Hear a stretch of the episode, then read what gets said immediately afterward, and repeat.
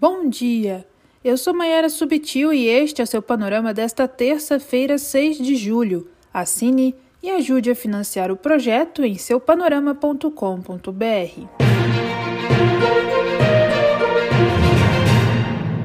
O ministro do Tribunal de Contas da União, Benjamin Zimbler, deu prazo de 10 dias para que o Ministério da Saúde dê explicações sobre o preço da vacina indiana Covaxin, destaca Veja. O contrato firmado pelo governo previa um custo de 15 dólares a dose, o mais alto pago pelo Brasil, embora houvesse proposta anterior de 10 dólares.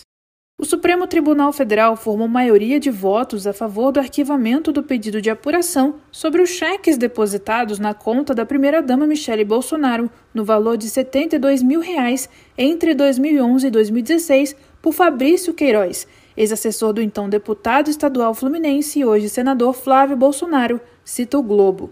A investigação foi solicitada no ano passado pelo advogado Ricardo Schmid. O julgamento virtual do caso pode durar até 2 de agosto.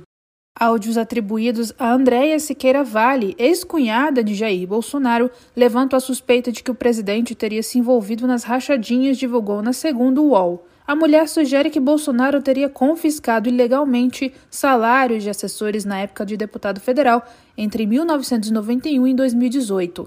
O portal também publicou que o então parlamentar, conforme Andréa, demitiu seu irmão do cargo de assessor por se recusar a repassar o valor definido.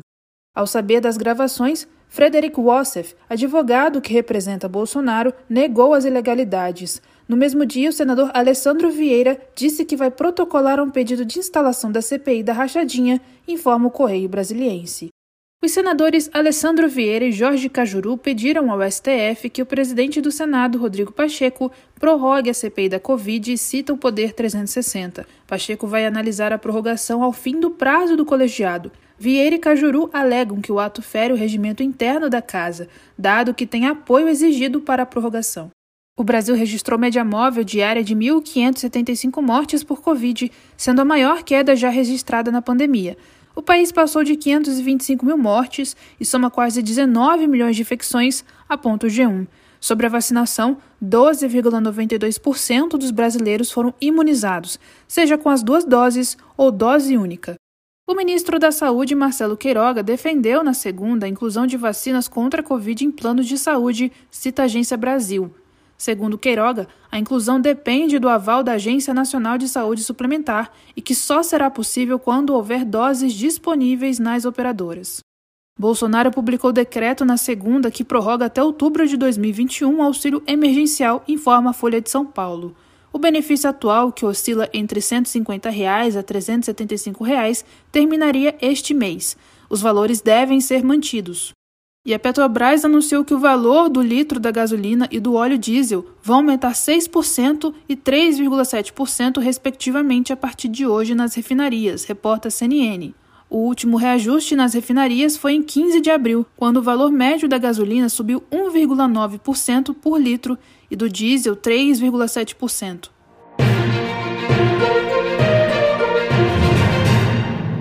Pelo Brasil. A cidade de São Paulo registrou na segunda o primeiro caso da variante Delta de Covid originária da Índia, reportou o G1.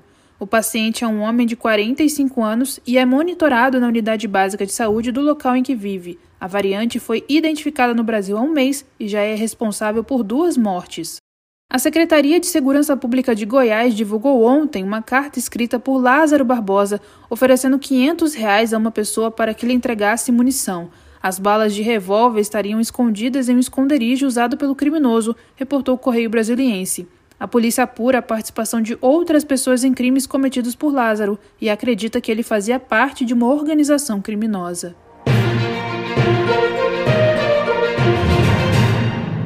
No mundo, um procurador focado em casos de corrupção no Peru deu início a uma apuração sobre Keiko Fujimori, candidata de direita às eleições, por suspeita de ligação com ex-assessor de inteligência do país preso, Vladimiro Montesinos. Conforme o G1, áudios indicam que Vladimiro teria tentado subornar membros do Tribunal Eleitoral para que Keiko fosse favorecida nas eleições. Fujimori alegou que não tem relação com o caso.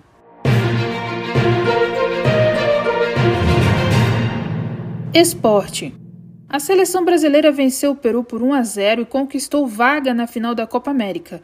O único gol que classificou o time foi de Lucas Paquetá aos 34 minutos do primeiro tempo, lembra o UOL. A final do torneio acontece no sábado no Maracanã. O Brasil aguarda pelo vencedor de Colômbia e Argentina que se enfrentam hoje. O Panorama é um serviço de curadoria de notícias que utiliza de informações coletadas nos sites de veículos de comunicação consagrados em todo o mundo. Esteja bem informado e combata as fake news. Nos acompanhe nas redes sociais. Estamos no Facebook e no Instagram. Tenha um bom dia.